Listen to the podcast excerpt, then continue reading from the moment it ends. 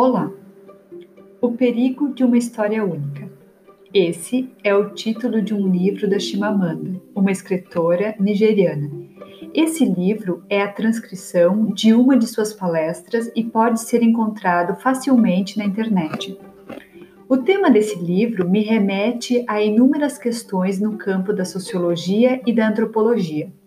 Em resumo, Chimamanda tensiona o quanto é nocivo para a nossa compreensão de mundo e, em última análise, para as nossas relações sociais, olhar para situações a partir de um único ponto de vista. A sociologia nos ensina que a compreensão dos fenômenos precisa ser feita de modo a se considerar os aspectos sociais, culturais, econômicos, políticos, a olhar para os fenômenos no seu contexto de produção. Chimamanda nos mostra a visão de mundo limitada que olhar para os fenômenos a partir de um único ponto de vista nos traz.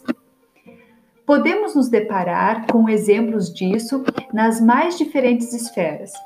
Seus exemplos partem de experiências com leituras apenas de livros estrangeiros que podem trazer realidades muito diferentes da nossa e nos fazer pensar que o que compõe o nosso modo de vida é inadequado.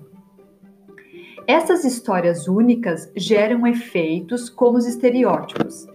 Estereotipar é algo nefasto para a nossa compreensão de mundo e para as nossas relações sociais. Quando reduzimos alguém ou uma situação a algum rótulo, estamos eliminando a diversidade, a riqueza das pessoas e dos lugares, das situações e estamos matando o direito das pessoas serem quem elas são. O estereótipo anda ao lado do preconceito, Chimamanda, no livro, apresenta inúmeros exemplos das histórias únicas ou dos estereótipos a que os africanos são submetidos. Mas podemos pensar em muitos outros exemplos, em todas aquelas situações em que somos reducionistas, em que esquecemos de olhar para a diversidade. Quando falamos em mulheres, muitas vezes esquecemos de olhar para as diferentes maneiras de vivenciar o ser mulher, que apesar de tantos pontos em comum, existem tantos outros divergentes. Por exemplo, não é a mesma coisa ser mulher branca ou negra, ser mulher mãe ou mulher sem filhos. Esse raciocínio pode seguir para outras questões a diversidade do ser jovem, do ser da periferia, do ser do campo, etc, etc, etc. Chimamanda diz que o poder é a habilidade não apenas de contar a história de outra pessoa, mas de fazer com que ela seja a sua história definitiva. Temos sido especialistas nisso. Para restringir isso à história do Brasil, desde o dia em que os colonizadores portugueses resolveram definir quem eram os indígenas que aqui estavam e do que eles precisavam. Para nos restringirmos a esse tema, até hoje não paramos de contar uma história única sobre os indígenas que vivem no Brasil.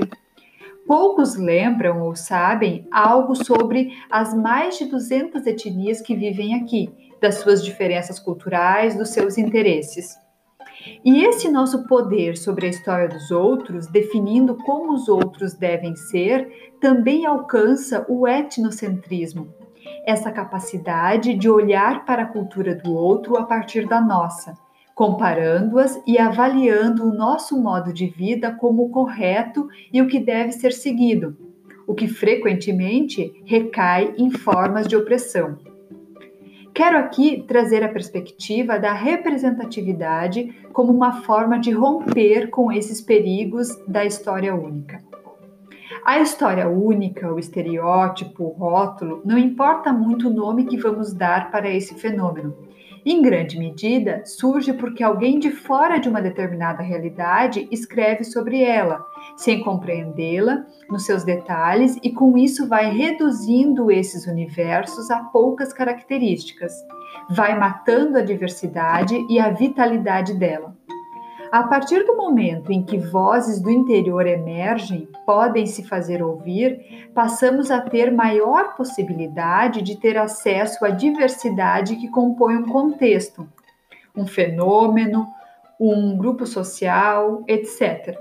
Aqui temos um elemento para destacar a importância da diversidade expressa em pessoas e em grupos sociais ser vista, ser ouvida, não só para falar de si, mas também para falar sobre a sua visão de mundo.